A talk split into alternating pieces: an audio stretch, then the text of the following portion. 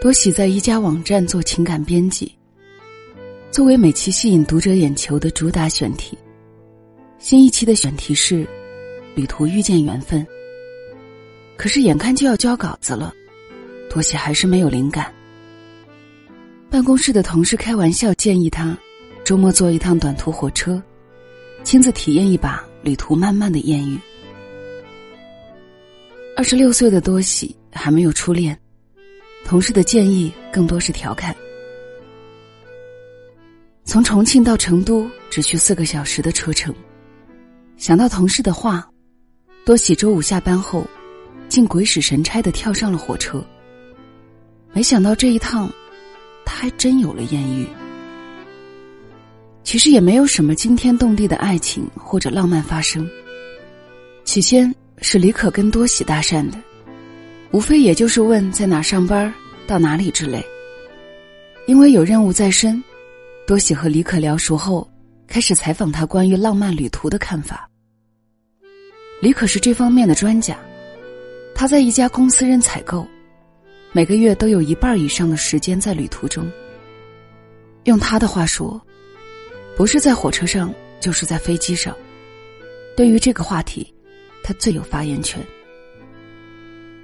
李可说：“缘分就是一秒钟的事情。”说着，他认真的看着多喜，我觉得我俩就很有缘。多喜有些尴尬的笑了笑，连忙转移话题。李可也不再逗他，开始正儿八经的回答多喜的问题。四个小时的车程下来，多喜从李可那里挖到了一手口述素材，而李可也要到了多喜的电话。到达成都才晚上八点，多喜把行李放进酒店，就去成都标志性的春熙街逛了逛。正准备回酒店写稿子时，电话响了。打电话的是李可，他问他在哪里，刚说了地址，就看到李可微笑的朝自己走过来。多喜，我说过我俩特有缘吧？多喜看着他有点懵了，连忙问。你怎么也来了？我可是在你身上装了窃听器。多喜赶紧低头查看自己身上哪些地方不对劲儿。那边李可早已笑弯了腰，他打趣道：“多喜，你也太天真了。”多喜这才发现上了当，小脸涨得通红。见此情景，李可连连举手求饶：“我错了，这样吧，罚我今天晚上请客。”最后去的是一家网红小酒馆，几瓶小酒下肚后，多喜就觉得自己的瞳孔开始散发出异样的光彩。对面的李可在他的眼睛里渐渐模糊起来。这大约是多喜第一次不计后果的宿醉。醒来后，他看到自己竟然躺在酒店里，身上还穿着酒店的睡衣，而李可穿着同款睡衣。躺在同一个房间的另一张床上，多喜一下就傻了眼，大脑停顿了几秒，他开始努力回忆昨晚发生的种种细节。他只记得自己醉倒在小酒馆，之后的事再也想不起来。为了安全起见，多喜第一时间跑进洗手间，仔细查看身上有没有淤痕。当光洁如玉的肌肤。完整无缺的展现在镜子里时，他长长的吁了一口气。走出洗手间时，李可还在睡觉。多喜认真的端详着他的样貌，脑子里就突然蹦出“花美男”三个字。他看着他的睡容，竟觉得口干舌燥，脸颊发烫，有点不由自主的想低头亲吻他。可就在接近他。只有零点几毫米的距离，李可的眼睛突然睁开了。两人大眼瞪小眼儿。多喜大喊一声：“色狼！”话一出口，他觉得不对劲儿。刚才起了坏心思的，明明是他自己啊！不管怎样，这种事情先发生的那一方，总是更能显得理直气壮。你昨天晚上对我做了什么？说着。多喜指了指身上的衣服，李可笑了，那是服务员帮你换的，我对你可没有非分之想。多喜又急又气，愣在那里不知道如何是好。李可见状，马上又过来道歉说：“开玩笑呢。”多喜不想理他，使劲一推，没想用力过度，李可竟被甩下了床。半晌没了动静，他吓了一跳，连忙跑了过去，却见李可看着自己嘿嘿直笑。正要生气，他却以迅雷不及掩耳的速度，将他拉进了怀里。多喜从来没有想过，自己这次旅行的最大收获是一段艳遇。从酒店出来的时候，李可轻轻的挥着手说：“还有点公事，多喜，后会有期。”多喜想到刚刚在酒店，他从李可的怀里挣扎出来，他并没有继续强行吻她，而是绅士的松开他说：“对不起，我不是你想象中的那种女孩子。”很久以后，多喜都在想。如果那天在酒店和李可半推半就在一起了，会不会是另外一种结局呢？回去之后，多喜迅速完成了策划，不但得到众多网友的热赞，还被各大网站转发。多喜也得到了主编的表扬。同事们偷偷问他，这一趟旅行有没有艳遇？多喜不肯承认。接下来几天，多喜却一直心神不定，脑子里尽是李可的身影。很多时候，他是想打电话给他的，可是矜持作怪，他会记得自己吗？所以，他只有不停猜测，又不停推翻。李可也许还没有回来，也许是工作太忙，没有时间打电话。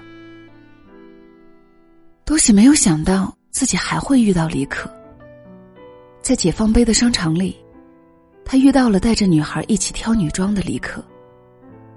瞬间觉得，自己这些天的梦全破灭了。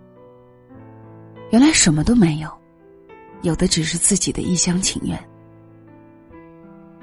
多喜没有给李可看见自己的机会，他把自己隐藏在一个角落里，终究还是不甘心。当天晚上，多喜拨通了李可的电话，自报了家门。电话那头的人沉默了一会儿，然后说：“是多喜呀。”多喜没有提白天的事儿，有一句没一句的聊着。挂电话的时候，李可突然说：“多喜，明天是我的生日，你能来吗？”多喜猜不透李可的心思。明明有女朋友，却约他去他的生日聚会。他的心想要拒绝，可嘴巴不诚实的说：“好。”李可的生日趴是在一家叫“老房子”的 KTV。多西赶到的时候，才发现李可的朋友真多，二十几号人，全是俊男靓女，却独独没有那个和他一起逛商场的女生。多喜刚进门，李可就看到了他，穿过层层的人群，走到他的身边，很自然的拉起他的手说：“多喜，你总算是来了。”多喜这才发现，一屋子的人都看着他们俩。他有些不好意思的解释：“路上有点堵。”李可回头冲他的朋友，也像是冲多喜说：“我都说了下班去接你，你非不同意。”朋友们纷纷露出我懂的微笑。有一个男孩子笑着打趣：“李可，这就是你在重庆捡到的女朋友啊。”李可听了，赶紧看了身边的多喜一眼，又作势要打那个男孩。臭小子，你瞎说什么？多喜这才明白，原来李可让他来参加他的生日趴，无非就是想炫耀，他是多么的有魅力。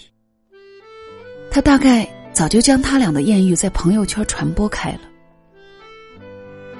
多喜觉得自己二十六年的清白，自从遇到李可就没有了。而这晚精心打扮赴约的自己，更像一个大笑话。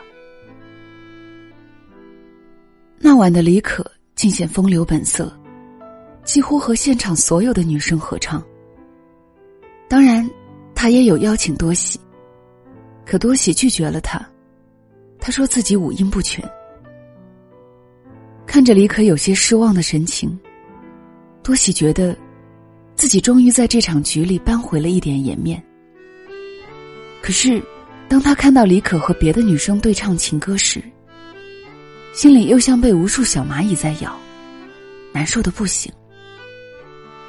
散场的时候，多喜故意点了一首《金包银》，他那一口俏皮的闽南话，把这首原本充满悲伤的歌，唱的爆笑十足。而多喜也正是因为这一举动，赢得了另外一个男生的注意。那个男生。是李可的同事周景年。生日趴之后，李可又约了多喜。多喜总是找理由拒绝。李可最后一次约他时，冲他发了很大的脾气。他说：“李多喜，我以为你是喜欢我的。”多喜多想说：“是啊，我是喜欢你，不过那是曾经。自从知道你有女朋友之后。”那些喜欢，就化成了伤心和失望。李可有女朋友的事，多喜一直不太确定。好在李可身边还潜伏着周景年这个间谍。那天晚上，最烂的李可将多喜托付给周景年。周景年送多喜回家时，要到了他的手机号以及 QQ 号。多喜几乎没有费什么周折。就确定了李可有女朋友的事。多喜拒绝李可之后，李可去了上海。听周景年说，李可的女友在上海。他为了和女友团聚，这才申请去上海总公司。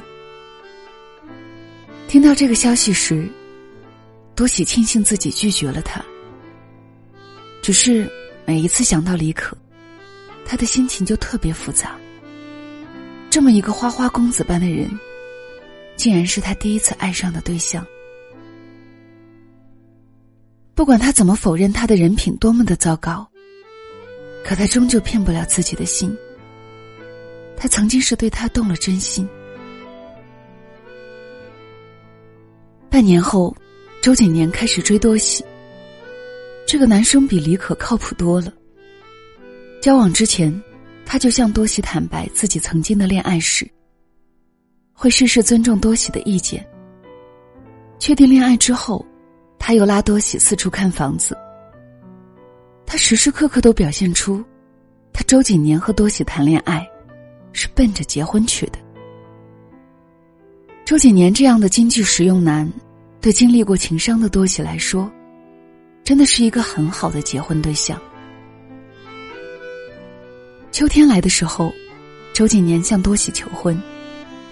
在这之前，他买了市中心的房子。那套房子原本不在周景年的预算之内，但因为多喜喜欢，他毫不犹豫的签了合同。多喜说太贵了，还是去别的地方再看看吧。